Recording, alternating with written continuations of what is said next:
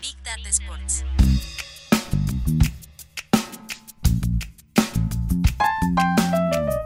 Big Data Sports.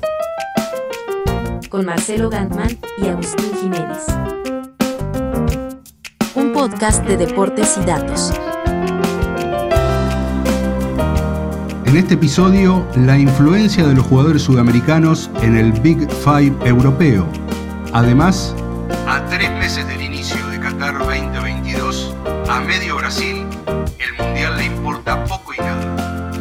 Ahí vamos.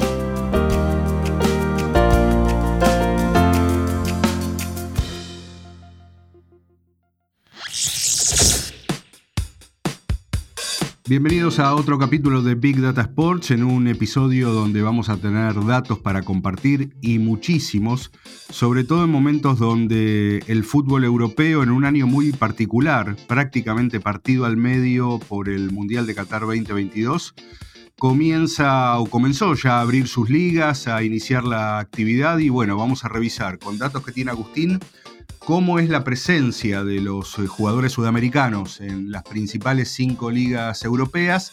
Y después volveremos al continente para comprobar cómo por ahora el Mundial de Qatar en Brasil todavía está frío, casi helado, como las bajas temperaturas que hace rato tenemos en Buenos Aires, Agus. Así es, Marce, eh, el invierno pega duro, pero el que, el que no estaba nada duro ni quieto fue el mercado europeo. Eh, y como vos decías en la introducción, los jugadores sudamericanos siempre tienen ese test extra que significa rendir y lograr permanecer en, las cinco ligas grandes del fútbol europeo, sobre todo de cara a un mundial. Eh, de alguna manera las selecciones sudamericanas, latinoamericanas, también las africanas, tienen como ese, esa prueba final, ese examen final para probar, que es, primero, en dónde juegan antes de un mundial, y después está el tema que hoy se habla mucho desde la continuidad, ¿no? Ya no solamente sirve estar en un equipo europeo grande, sino cuántos minutos tenés de, juego. Bueno, hoy vamos a poder analizar un, informe que ha sacado la gente de Football Benchmark, que usualmente tiene muy buena información, que se habla específicamente de algo que nos toca muy de cerca a los sudamericanos, que es cuáles son eh, eh, y quiénes y cuáles se destacan actualmente en, jugando en las cinco ligas grandes de Europa. Este informe tiene dos particularidades. Tiene un corte con lo que tiene que ver a nivel fechas, que es a, finales de julio de 2022. Hasta ese momento se tomaron todos los movimientos y no tiene en cuenta algo que me parece muy acertado, a los jugadores sudamericanos que se nacionalizaron para otro equipo o para otro país, como el caso, por ejemplo, de Jorginho del Chelsea, que es nacido en Brasil pero que juega para Italia. Entonces, tiene bastantes, digamos, condicionamientos para ir justamente a lo más importante que es la data real, Marcio. O sea, jugadores sudamericanos que juegan para selecciones sudamericanas y que están en el Big Five de Europa. Bueno, tenemos para recorrer este informe para entender la posta, digamos, ¿no? De cómo está cada país con sus representantes en, en las supuestas mejores ligas del mundo. Sí, sobre todo poniéndonos de acuerdo en algo, que todavía las cinco principales ligas de, Europa, es decir, Inglaterra, España, Francia, Italia, Alemania, y el orden es más o menos aleatorio, eh, siguen siendo como los parámetros centrales del éxito de un jugador de fútbol, eh, no solamente en Sudamérica, sino en... Eh, el resto del mundo, ¿no? a nivel global. Esas cinco ligas siguen siendo como, como el destino soñado. Eh, después empiezan a aparecer las subcategorías que tienen que ver, bueno, ok, ¿en qué equipo juega? ¿Juega en un equipo que pelea el descenso? ¿Está dentro de, de los equipos tops? Y si están dentro de los equipos que son top, bueno, ¿cuántos minutos tienes? ¿Titular o no? Basados también en una creencia que es justamente eso, ¿no? Cuando, cuando vemos que Julián Álvarez fue eh, transferido de River a, Manchester City eh, en, una operación que todavía dejó mal parado a varios periodistas que decían, no, lo compra el City Group, no lo compra el Manchester City. Eh, bueno, sin, sin un poco de razón también vemos que no es tan frecuente la compra directa de esas ligas europeas, por lo menos al fútbol argentino. Distinto es el caso del fútbol brasileño. Eh, y bueno, ya vamos a empezar a recorrer, pero eh, aunque no haya compras directas, sí hay una buena cantidad de segundas ventas. Es decir, eh, un mercado como Portugal es validador de jugadores que después sí los compran las cinco ligas europeas. Entonces a veces no hay que ver solamente si vinieron directamente a llevárselo, sino cómo fue todo ese recorrido a veces zigzagueante de los jugadores de fútbol. Tal cual, Marce. Ahí, se, derriban bastantes mitos que en la actualidad sigue habiendo. El caso de Julián Álvarez, como bien vos decías, es uno de los que rompe el molde, pero de alguna manera ha pasado desde el, desde el año 2010 para acá, te diría, esos peajes que el jugador sudamericano actualmente tiene que pagar, entre comillas. Eh, en otra época, en la época tal vez de comienzos de siglo, era más común que un jugador que se destacaba en Argentina pase directamente a los grandes de Europa, ¿sí? Sobre todo en España se daba mucho. Jugadores que automáticamente saltaban de Boca al Real Madrid, de River al, Barcelona, bueno, eso se fue perdiendo y aparecieron esos clubes o ligas validadoras, como bien vos decías, y este informe un poco confirma eso, porque dejando de lado obviamente a los nacidos en Europa, que juegan en Europa, que son mayoría, hay dos continentes que son los grandes proveedores de las cinco ligas grandes europeas. Como bien vos decías, las ligas que marcan tendencia a nivel de infraestructura, innovación, eh, inversión, compras, recompras. Bueno, ahí es donde se ve un poco más todo esto. En la actualidad, en este informe que contábamos de Fútbol Benchmark, eh, el, único, el único continente que aporta más jugadores que Sudamérica a las grandes ligas europeas es África. ¿sí? África actualmente tiene 246 jugadores en las cinco ligas grandes contra 218 que hay de Sudamérica. Recordamos, estamos haciendo un corte a finales de julio 2022 y no se incluyen eh, los jugadores que se nacionalizaron para otra, para otra federación. Bueno, otras federaciones como Asia, Oceanía o Norteamérica están realmente lejos de estos números que contábamos, pero el número que siempre sorprende, que ya hoy en día Marce me parece que es una, una realidad, es que el mayor proveedor de las cinco ligas grandes de Europa de jugadores en Sudamérica es Brasil, que actualmente tiene casi 100 jugadores en ese top 5 de, ligas europeas, particularmente tiene 92, y es el país que siempre suele ir a estos rankings por, bueno, no solamente por volumen de, de materia prima, sino también por cómo vos contabas, Marce, que la propia liga se ha valorado con el tiempo y hoy habla de tú a tú con las ligas grandes hasta para comprarle jugadores, no es solamente venderles, ¿no? Sí, tiene eso, un fútbol local, un fútbol doméstico muy poderoso, con mucho presupuesto, eh, capaz de tentar a, jugadores eh, de renombre que, estuvieron en Europa eh, y, bueno, también empezar a llevar talento argentino, es decir, bueno, todo el potencial que tiene el fútbol brasileño. Pero atención con esto, que lo hemos comentado en muchos informes también y en varios newsletters de Big Data Sports. El principal flujo, no solamente de Brasil, sino a nivel global, es la cantidad de jugadores de Brasil que van a Portugal.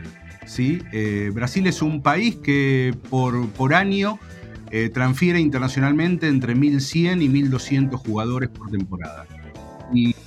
Por lo general de esa cantidad, eh, alrededor de 200 son los que van al, mercado portugués, eh, entre otras cosas porque bueno, tienen posibilidad de, poder jugar ahí sin pasaporte comunitario, eh, no hay límite de, extranjeros, y también hay acuerdos políticos y una, cercanía cultural eh, que empieza con, el idioma. Pero bueno, esa es la realidad del fútbol brasileño que domina en cualquier ámbito. Totalmente. Y ahí, después, dejando de lado Brasil con todo ese predominio, aparece Argentina, que actualmente tiene 57 jugadores en las cinco grandes ligas de Europa. Luego está Uruguay como tercer país, que Uruguay tiene realmente algo muy destacable que es para si vamos al volumen de población contra otros países de la región, es donde se destaca realmente que con una población menor a 5 millones de habitantes tenga más cantidad de futbolistas en la, elite del fútbol que países con mucha más eh, población, digamos, de la región, como puede llegar a ser Colombia o como puede ser Venezuela. Bueno, Uruguay con 25, Colombia con 20, y luego aparece todo un grupo de menos de 10 jugadores en la elite, que eso también habla un poco de sacando la excepción de Ecuador, de quienes clasificaron y quienes no al próximo Mundial de Qatar. Chile tiene 8 jugadores en la elite, Paraguay tiene 6, Ecuador tiene 6, Venezuela 3, Perú 1 y Bolivia ninguno. Bueno, esto es un primer insight, ¿no, Marce? Como si tenés jugadores en las grandes ligas de, de Europa, es probable que ya hayas clasificado al Mundial o que estés clasificando al Mundial versus los que no los tienen, ¿no? Sí, totalmente. Y después eh, esa super elite que tiene Brasil, eh, más adelante en el podcast vamos a ver cómo impacta en otra cuestión que, que parecería que no tiene vínculo, pero sí lo tiene. Y es, eh, bueno, particularmente una, una muestra de, cómo el fútbol brasileño no solamente exporta permanentemente, sino que tiene un tipo, un tipo de jugador que a veces genera en esa cosa naturalmente competitiva que hay entre el fútbol argentino y el fútbol brasileño. Creo yo que el fútbol argentino con un error de percepción eh, en general muy grande, poniendo, al futbolista argentino con el, brasileño en un pie de igualdad que no, existe y que solamente existe eh, a nivel excepción, ¿no? Eh, entonces, si comparo a Messi con Neymar, puede ser que la cuenta me dé favorablemente para, el fútbol argentino.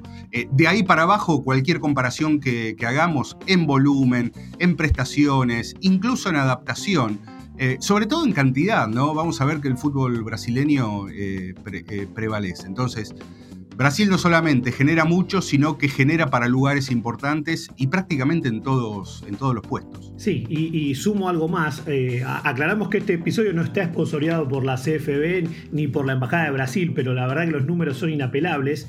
Si vamos a revisar los 10 jugadores de, mayor valuación sudamericana en el top 5 de, de las ligas de Europa, 6 de los 10 de este ranking de 10 que arma Fútbol Benchmark son de Brasil también. O sea, esto demuestra lo que estamos justamente explayándonos, el predominio ¿no? de, Brasil en todos estos campos. Y este top 10, Marce, es bastante más eh, llamativo tal vez que lo que hablábamos antes de la cantidad. Acá en, digamos, en calidad, el puesto número uno lo, lo tiene actualmente Vinicius, el delantero del Real Madrid, que no solamente hizo el, gol para ganar la última Champions League, sino que hizo 22 goles en una temporada, con una evaluación de 136 millones de euros, es el que lidera por lejos el ranking de los jugadores sudamericanos más valiosos. El segundo es argentino, es Lautaro Martínez, con una evaluación de 91 millones de dólares. Y el tercero es colombiano, es Luis Díaz, en el Liverpool, que tiene una evaluación de 88 millones de euros. Estas evaluaciones, como siempre hablamos, eh, a veces no tienen que ver exactamente con ventas o con si los jugadores fueron tasados, sino los valores de mercado que plataformas como Transfer Market o especialistas en mercados terminan de, de elucidar. El ranking se completa con el cuarto puesto un uruguayo, Darwin Núñez, justamente adquirido por Liverpool con una evaluación de 81 millones de euros. El quinto puesto ya puede ser algo polémico, Marce, pero ahí ya lo podemos debatir. Es Eder Militao, el, central del Real Madrid, con una evaluación de 78 millones de euros. Marquinhos del PSG con 77 millones de euros. Rafinha, de, eh, actualmente en Barcelona, antes en Leeds, con 72 millones de euros. Gabriel Jesús, actualmente en Arsenal, antes en el City, con 70 millones de euros. Fede Valverde, uruguayo, ocupa el puesto 9 con 70.7 millones de euros de evaluación. Y Neymar, a pesar de su edad, sigue teniendo buen cartel con 68 millones de euros un ranking que demuestra esto que decíamos, y no solamente con jóvenes valores brasileños, sino también con jugadores asentados, ¿no? Sí, totalmente. En este caso, eh, como decías, con respecto a la evaluación de mercado, eh, esta evaluación corresponde a, eh, Football Benchmark, a, la propia plataforma. No es que Football Benchmark está reflejando lo que dicen otros. tiene sus propias herramientas, sus propios criterios, sus propios filtros para hacer las evaluaciones de, de mercado. recordemos que Fútbol Benchmark eh, ahora está constituido como una organización eh, autónoma, pero hasta no hace mucho tiempo era una especie de apéndice de la consultora KPMG y, tiene sus propios criterios. En todo caso, lo que hay que hacer es eh, saber cuáles son esos criterios si alguien tuviera que tomar decisiones para contratar a un jugador de, de elite eh, bueno, la idea es siempre saber cuáles son los criterios que hay. Eh, esto vale para cualquier tema que involucre datos. Bueno, cuáles son los criterios con los que una compañía, un proveedor, eh, hace sus valuaciones o hace su captura de datos del juego. y a partir de eso saber cuáles son sus aciertos, cuáles son sus errores, sus aproximaciones y seguir siempre una misma tendencia. En este caso, Football Benchmark hace muchísimos años eh, lo mismo que, que CIES, lo mismo que también, como decías, Transfermarkt, eh, son algunos de los eh, jugadores del mercado que suelen dar parámetros de este tipo de evaluaciones. Tal cual, y eso, eso también está bueno, cómo se refleja después en cómo la data va girando, porque otro de los indicadores que tiene este informe habla de cuáles son los 10 clubes los 10 clubes de los 5 grandes de, de Europa que tienen mayor valor por sus gemas sudamericanas. O sea, ¿quiénes son los que apuestan como estrategia también a contratar jugadores sudamericanos para enriquecer a su patrimonio y a su plantel? Bueno, el equipo tal vez que más lo tiene claro esto es el Real Madrid, usualmente emparentado en los últimos, yo diría más de la última década con jugadores brasileños jóvenes sobre todo. Hoy en día con seis jugadores con Mebol, el Real Madrid tiene una evaluación en esos seis jugadores de más de 400 millones de dólares, como bien vos decías, para los indicadores de fútbol benchmark, que se compone más que nada con brasileños y con Fede Valverde, el uruguayo. Luego sigue el Liverpool, que tiene un mix de colombianos y uruguayos actualmente en su delantera, con una evaluación de 300 millones para cinco jugadores. El Tottenham aparece tercero, con siete jugadores con Mebol, que, en total suman un, un, total de 248 millones de dólares. El PSG con Marquinhos, con Neymar, con Messi, actualmente suma 228 millones de dólares con los 8, los ocho jugadores con Mebol que tiene. Y el top 5 lo cierra el Atlético de Madrid, que tiene 9 jugadores sudamericanos con una evaluación total de 280 millones de dólares. Bueno, el Real Madrid y, los brasileños Marce parece una serie, pero no lo es pero es un vínculo que ya se, viene fortaleciendo año tras año y es una estrategia ya, no es que, que, el Real Madrid agarra una gran figura brasilera en Europa y la lleva a su, a su primera plantilla, sino casi inversiones directo en Brasil como fue Vinicius o como fue Rodrigo por más de 40 millones de euros directo a los clubes de origen, ¿no? Sí, totalmente. Eh, en ese sentido, recomendamos que revisen el newsletter que publicamos hace un par de meses previo a la definición de la última Champions entre Real Madrid y Liverpool, donde ahí contamos, entre otras cosas, bueno, cómo es el método de scouting del Real Madrid eh, sobre eh, el mercado brasileño para detectar pronto y antes que nadie eh, el talento que hay ahí, ¿no? Lo de antes que nadie es relativo, porque por lo general los clubes importantes de Europa, como el Real Madrid, Barcelona, el Manchester City, incluso el Paris Saint Germain, bueno, tienen su desarrollo de scouting donde es difícil que se les escape algún, algún futbolista. para dar un ejemplo, el Manchester City hacía dos años que lo venía siguiendo a, Julián Álvarez antes de que acá se supiera que el club lo estaba viendo, ¿no? llevaban casi dos años de ventaja. Bueno, en ese newsletter contamos cómo eh, Juni Calafat, un ex eh, periodista, eh, que es actualmente el jefe de scouting global del Real Madrid, ha trabajado especialmente en el mercado brasileño, no solamente para detectar, sino luego para seducir y poder explicar por qué es mejor ir al Real Madrid que a otro club europeo. ¿no? es muy interesante, no porque lo hayamos contado nosotros, sino por que se refleja cómo es ese trabajo de, del club español. ¿no? Sí, y, esto también impacta creo yo, en una, en una onda expansiva que varios clubes en la liga, particularmente en España, lo están, lo están viendo, que es cuánto representan el, valor sudamericano en lo que tiene que ver con el valor de la plantilla, digamos. ¿no? Bueno, hablábamos del Real Madrid, que tiene muchos brasileños, jóvenes y uruguayos y que eso representa actualmente casi el 40% de la evaluación de, su plantilla. Pero hay un equipo que lo supera, Marce, que, tal vez es muy llamativo, pero que tiene una explicación lógica para, para quienes estamos en Argentina, que es el Elche. El Elche tiene una evaluación casi la mitad de su, plan, de su plantilla. Eh, eh, está, digamos, completa por jugadores sudamericanos que se llevan esa evaluación tal vez hoy en día con siendo propietarios de, Lucas Boyé y de muchos otros argentinos el equipo que, del cual un argentino es dueño, hoy tiene un 48.9% de su plantilla basado con eh, valor sudamericano. Eh, esto siempre en valores de jugadores, ¿sí? Entonces, fijémonos que en España esto es algo como moneda corriente, porque una de las últimas partes de este informe, de este informe, mejor dicho, habla de cómo se distribuyen estos valores sudamericanos que contábamos en las cinco grandes ligas. Y la Liga de España, con más de 70 futbolistas eh, sudamericanos es la que lidera el, digamos, la inversión en valor sudamericano, justamente, ¿no? Después la sigue, hoy en día creció muchísimo la presencia de jugadores de, de, la Conmebol en la Premier League, donde hay 53. En Italia bajó un poquito, hay 50. Creció bastante la Liga de Francia con 31. Y el destino que sigue costando más para los sudamericanos es la Bundesliga, donde actualmente hay 14 jugadores en actividad. Bueno, esto, Marce, sí, creo yo, lo llamativo es el crecimiento o la presencia más que nada en la Premier como dato, como insight. El resto de los, de las, de los indicadores era algo que sabíamos, pero que es algo que se viene confirmando año tras año.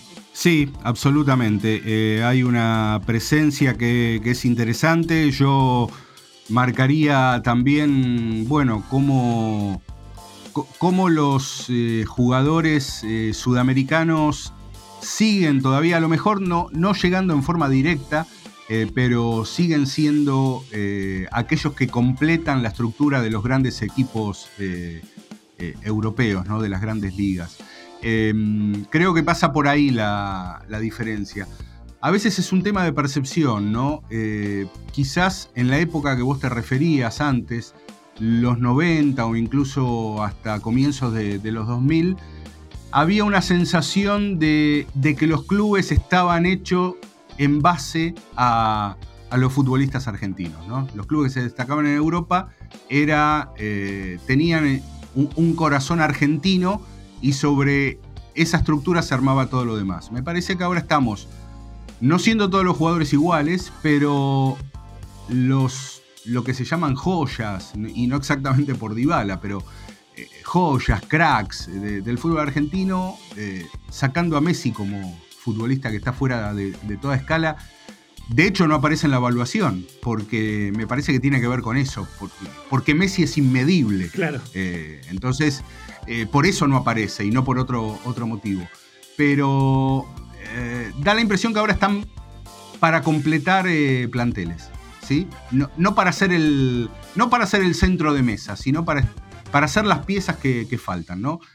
En cambio, los brasileños ya tienen otro tipo de consistencia cuando van a los grandes clubes europeos, ¿no? Totalmente, es un, desafío que tendrán las próximas generaciones de futbolistas argentinos para ver si se retoma esa presencia o si siguen siendo actores de reparto, como pasa muchas veces en la actualidad. Y déjame, Marce, cerrar este informe con un dato que me llamó muchísimo la atención, que tiene que ver con lo que hablábamos de presencia de sudamericanos en la Bundesliga de Alemania que actualmente hay solamente 14, pero el de mayor evaluación, para mi sorpresa, no, se me ocurrían dos nombres para como los máximos valuados sudamericanos, que eran o Lucas Salario, de reciente movimiento que fue al, al Eintracht de Frankfurt, o el propio Santos Borré, que tuvo un gran paso por, eh, por River y llegó a Alemania y fue figura en la última Eurocopa, que, en la Eurocopa, perdón, en la Copa de segundo orden en Europa que ganó el, el Eintracht justamente. Bueno, ninguno de los dos es el máximo evaluado. Actualmente el de mayor evaluación es Piero Incapié, ¿sí? el jugador, el defensor ecuatoriano del Bayer Leverkusen,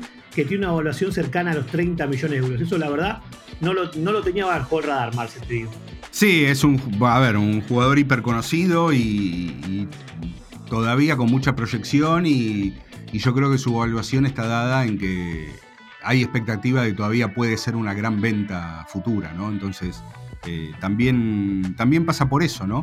No solamente es el nivel de juego, sino qué puede pasar con ese jugador más adelante.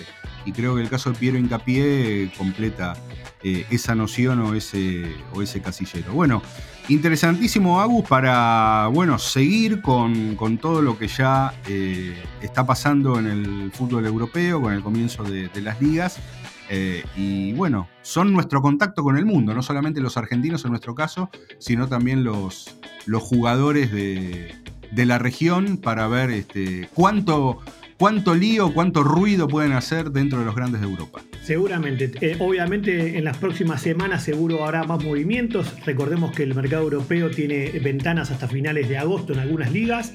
Eh, casos, casos o nombres propios que argentinos estaremos mirando. ¿Qué pasa con Paredes, si se va del PSG o no? ¿Qué pasa con los Chelsea, si llega o no al Villarreal? Bueno, Vamos a estar atentos, Marce, para seguir viendo esos movimientos de los embajadores de la Conmebol en, los grandes de Europa de cara al Mundial de Qatar.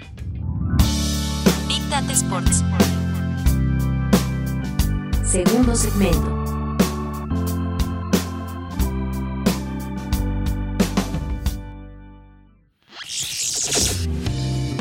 Nos quedamos ahora en Brasil, estuvimos viendo jugadores brasileños y de la región dentro del fútbol europeo y decíamos que había algún tipo de conexión entre los dos temas que hacen a este episodio.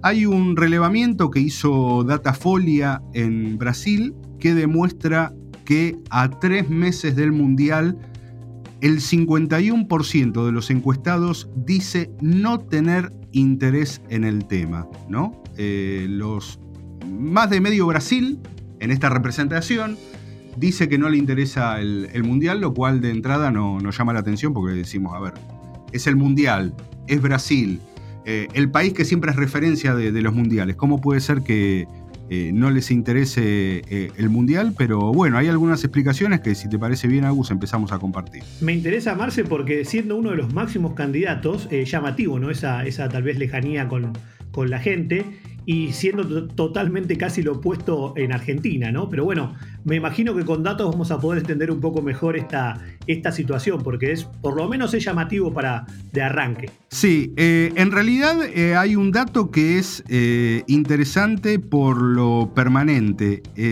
por lo general, el 51% de los encuestados que dicen no tenés no tener interés en el tema, no es muy diferente a lo que ha pasado con mundiales anteriores. Por ejemplo, eh, incluso en la misma época, es decir, tres meses antes del comienzo del mundial, que se, jugó en Rusia, el 53% de los brasileños decía que no tenía interés en la Copa del Mundo. pero acá hay una diferencia, que es la, fecha en la que se celebra el Mundial porque sabemos que es un mundial diferente que va a comenzar eh, el 20 de, noviembre y en el caso de Brasil va a ser eh, luego de las elecciones presidenciales, que es, digamos, en este momento el principal foco de interés eh, que tienen los, los, brasileños. La coincidencia del Mundial de Fútbol con eh, un cambio o no de conducción política eh, en un país que prácticamente está partido al medio en cuanto a, preferencias y en cuanto a este, qué, tipo de gobierno quieren. Eh, la celebración del Mundial inmediatamente después de, las elecciones hacen como que ese objetivo no, no esté tan presente. Em, los datos son de los días concretos 27 y 28 de, julio para poder llegar a lo que era eh, la fecha estimada de tres meses antes del Mundial. Una población de más de 2.500 personas, de 183 municipios del país y de 16 años para, para adelante. Ese fue el demográfico eh, que se empezó a, tratar para eh, seguir con un tipo de relevamiento que comenzó en el año 94 justamente para el Mundial de, Estados Unidos. Me voy a detener un poco en quién es el que hace eh, la, encuesta.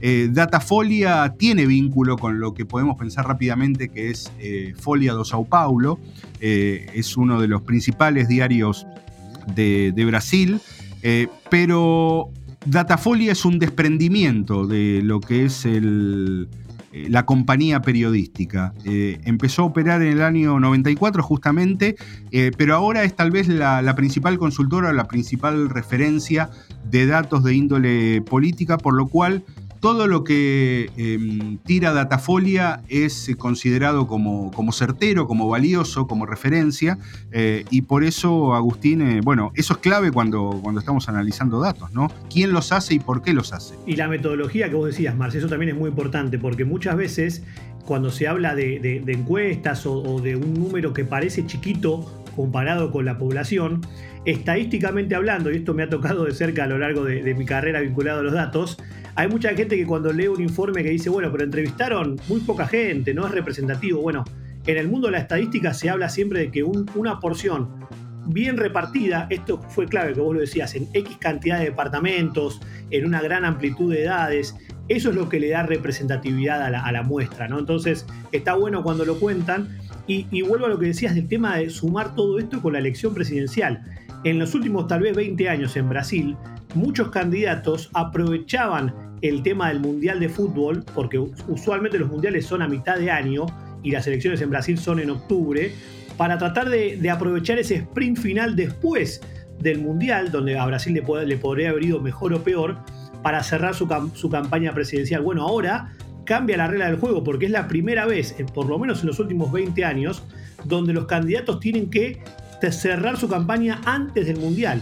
Entonces ya no está el foco del fútbol, como bien lo demuestran los números que vos contabas, como ese elemento distractor y toda la ciudadanía va a estar primero con su líbido o con su energía mirando esa definición presidencial. ¿no? Bueno, es un escenario totalmente distinto y es donde tal vez demuestra un poco el interés o no de la sociedad brasileña para con el Mundial. Después tal vez, como puede pasar cuando falte menos o cuando arranque, puede cambiar el vínculo, ¿no? Pero los números son contundentes, Marcel. Sí, el vínculo va a cambiar y por eso marcamos que la cuestión temporal es clave. Estamos hablando de, de, qué pasó o qué pasa a tres meses del Mundial y qué pasó históricamente en Brasil a tres meses del Mundial, donde el desinterés está en este momento a lo mejor no en su pico más alto porque también durante Rusia lo, estuvo, pero eh, sí, eh, bueno, está en ese tipo de, parámetros. Al mismo tiempo, quienes representan mucho interés eh, en esta encuesta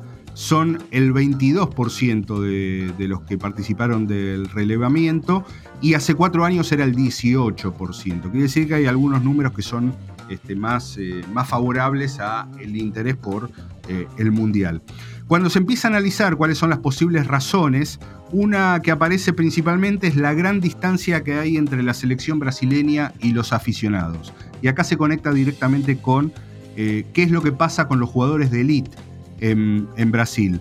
Eh, hubo, hubo poca participación de la selección brasileña en territorio brasileño este año. Eh, apenas dos partidos de eliminatoria como local con Paraguay y con Chile.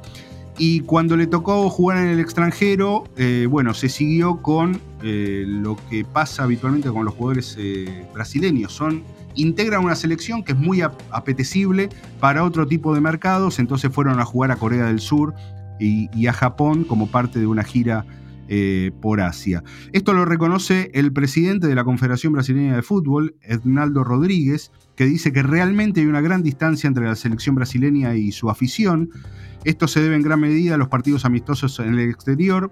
Tenemos un contrato que vence ahora en 2022. Queremos que el equipo esté más cerca de los aficionados y también de los patrocinadores y de la prensa, eh, decía el titular de la Confederación Brasileña de Fútbol. Esta idea no solamente suya, sino que también fue refrendada por el propio Neymar en un podcast en el que participó con Ronaldo, eh, hablando justamente de de la diferencia que marcaba la selección de Brasil cuando Neymar era chico con lo que pasa en, este momento. Eh, es decir, eh, una selección que se la veía más cerca y ahora se la percibe mucho más eh, alejada.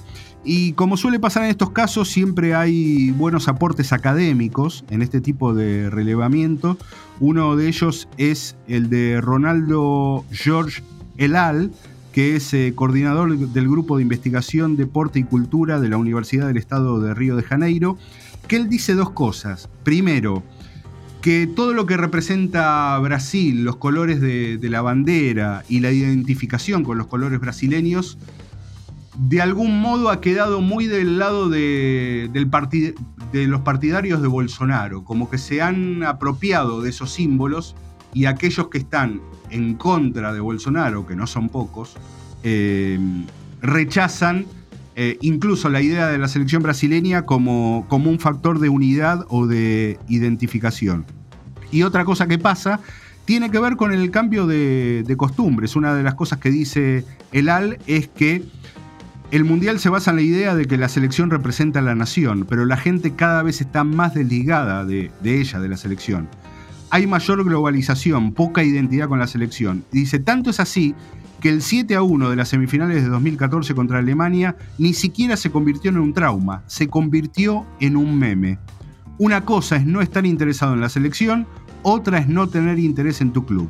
Hay gente que sigue a su equipo mucho más que a la selección y esto era impensable en la década del 70 y por lo menos hasta 1982. Me parece que no solamente son datos agudos, sino que son conceptos interesantes para revisar y, es exactamente lo contrario a, lo que pasa con el fútbol argentino, con un nivel de penetración y de identificación con la escaloneta que no, se registraba hace muchísimo tiempo. Tal cual, es, es algo realmente llamativo y hasta si se quiere puede decirse cíclico, Marce, porque también hemos tenido en Argentina, antes del surgimiento de la escaloneta, momentos o años de alejamiento con la gente, que la gente no, no se identificaba con la selección, que las canchas no estaban llenas cuando había partido eliminatoria. Era llamativo y de repente un suceso, una nueva camada, un hecho, ni hablar cuando se gana un torneo como la Copa América después de tanto tiempo, generan una unidad total. Pero esto que vos contabas de Brasil es realmente muy interesante y es, es algo hasta cultural, digo yo, porque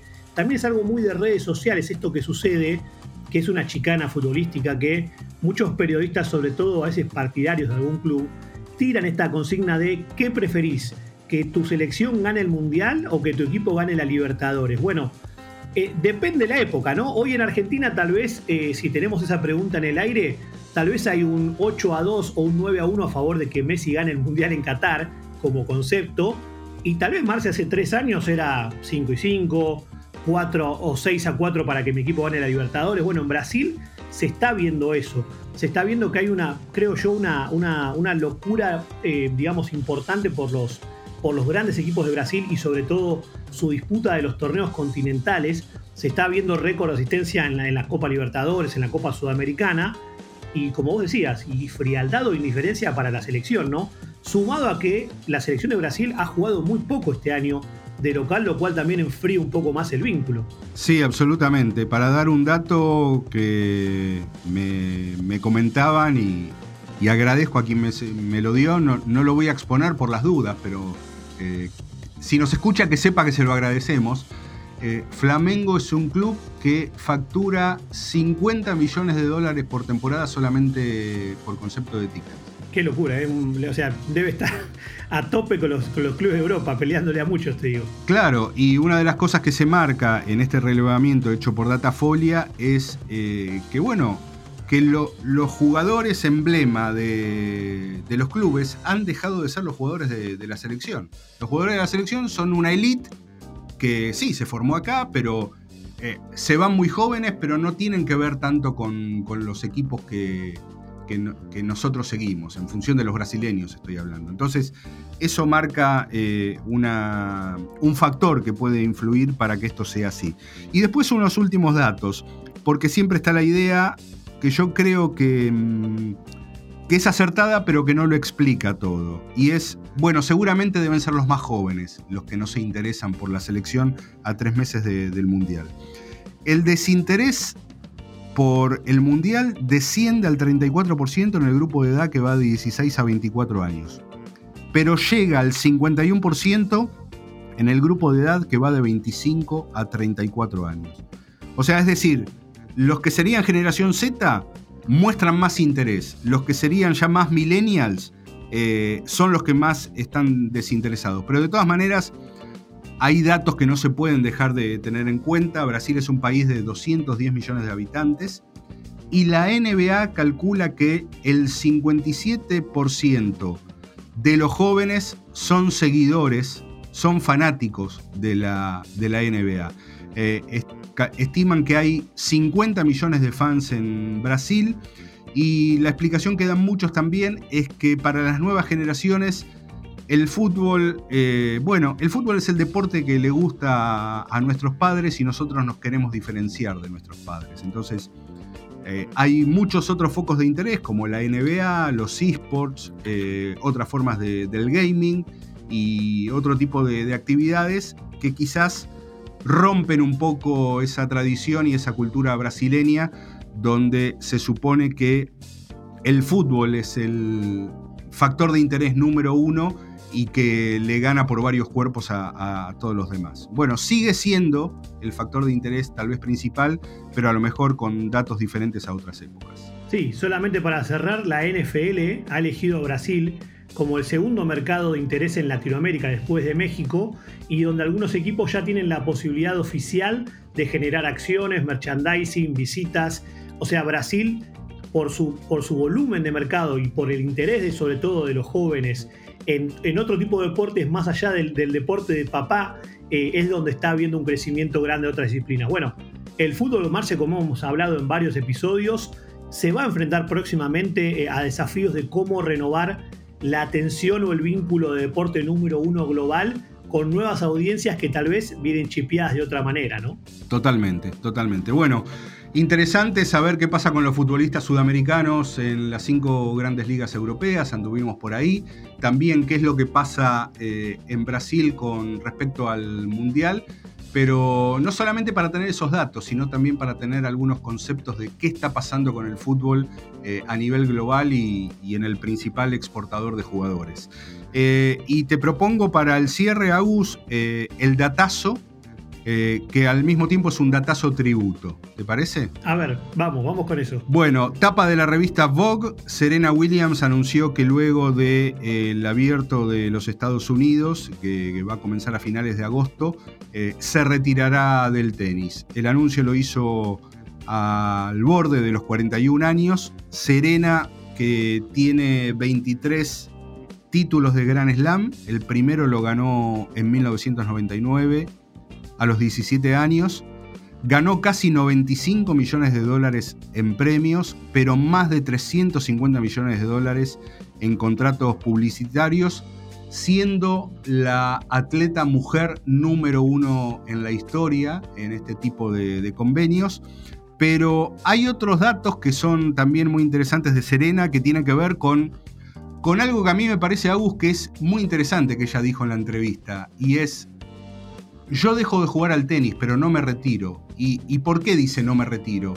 Porque es una atleta muy activa a nivel empresario también. Una gran inversora, te iba a decir, metida en varios rubros y en rubros novedosos, no solamente en cosas tradicionales, ¿no? Totalmente. Bueno, en 2014 Serena fundó Serena Ventures, que se dedicaba justamente a hacer inversiones y a reunir capital para distintos de emprendimientos pero no cualquier tipo de inversiones, sino que siempre su compañía estuvo orientada en eh, poder financiar o poder fondear a, eh, a, personas que estuvieran eh, con bajo índice de, representación. Y acá viene el dato importante. De todo lo que financia Serena Ventures, el 78% son compañías lideradas por mujeres negras. ¿Sí? 78% de todo lo que reúne siempre eh, Serena Ventures. Y de las inversiones, 16 empresas están valuadas por lo menos en mil millones de, dólares. Quiere decir que fue generadora de, unicornios con, un horizonte, a ver, se puede pensar algo estrecho, ¿no? Porque no, es que dijo voy a poner eh, o voy a financiar o voy a ayudar a financiar a cualquier eh, compañía que yo vea que es un buen negocio, sino con un foco muy específico. No, tal cual. La verdad que es, más destacable aún porque en el mundo de las inversiones muchas veces las cuestiones sociales quedan de lado, solamente se miran los números y haber logrado esta generación de unicornios con ese filtrado es, es aún más destacable, ¿no? Así que Serena, gracias por todo y seguiremos desde acá atentos a tus negocios. Big Data Sports de deportes y datos. Gracias por conectar. Hasta el próximo episodio.